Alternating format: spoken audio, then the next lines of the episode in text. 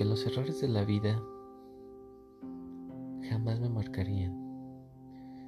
Consideré que todas las personas teníamos que vivir esas experiencias que siempre nos agobian, nos entristecen, nos llegan a sentir, nos llegan a hacer sentir nostálgicos. Pero me sucedió.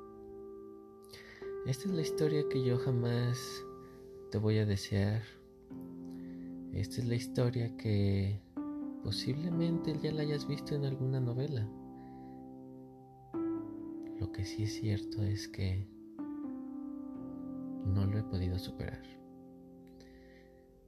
Y no lo he podido superar porque sigo pensando en, en lo que pudo haber sido, en lo que pasó, lo que pude haber cambiado.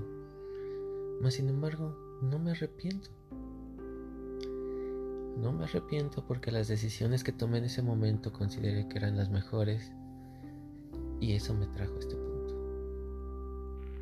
En este punto, yo no he dejado de ser quien soy, yo no he dejado de hacer lo que hago y lo más importante, sigo hacia adelante. No es una plática motivacional, no es una plática en la que me quiero desahogar. Simplemente quiero mostrarte que hay momentos en la vida en que podemos pasar cosas muy fuertes, que creemos que nuestras vidas están hechas pedazos, que pueden estar haciéndonos sentir las peores personas del mundo. Pero lo que sigue siempre va a depender de lo que hace uno. Eso depende de ti. Tú decides qué tanto te hundes, qué tanto sigues, qué tanto sobresales sobre un problema. Te comparto mis historias. Crea tu propio juicio. Lo que yo siempre digo es, tienes que vivirlo aunque te cuente lo que me pasa a mí, aunque tus padres te cuenten lo que les pasó a ellos, aunque te cuenten tus tíos, tus primos, tus amigos o gente que conoces en cierta ocasión, tienes que vivirlo. No todos reaccionamos igual, no todos sufrimos igual y no todos salimos adelante igual.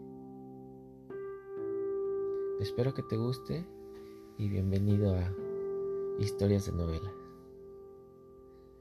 En este primer capítulo te platico lo que me motivó a hacer este podcast. Lo que yo consideraba la peor historia de mi vida. Perder a mi familia en la pandemia y peor aún, pelear ahora por una bebé que está por nacer que me dicen que no es mía y que podría ser mía y que tengo que esperar hasta que un juicio se cumpla. Qué historia, ¿no? Todo va a comenzar con capítulos de la juventud. Vamos a continuar con capítulos cuando yo ya consideraba que estaba madurando. Y vamos a ir relacionando historias y vamos a ir tratando de entender por qué pasó lo que ha pasado. Y vamos a tratar de explicar el por qué, a pesar de lo muy feo o muy terrible o muy drástico que puede escucharse esto, no me derrotó. Sigo adelante, sigo mejorando te comparto.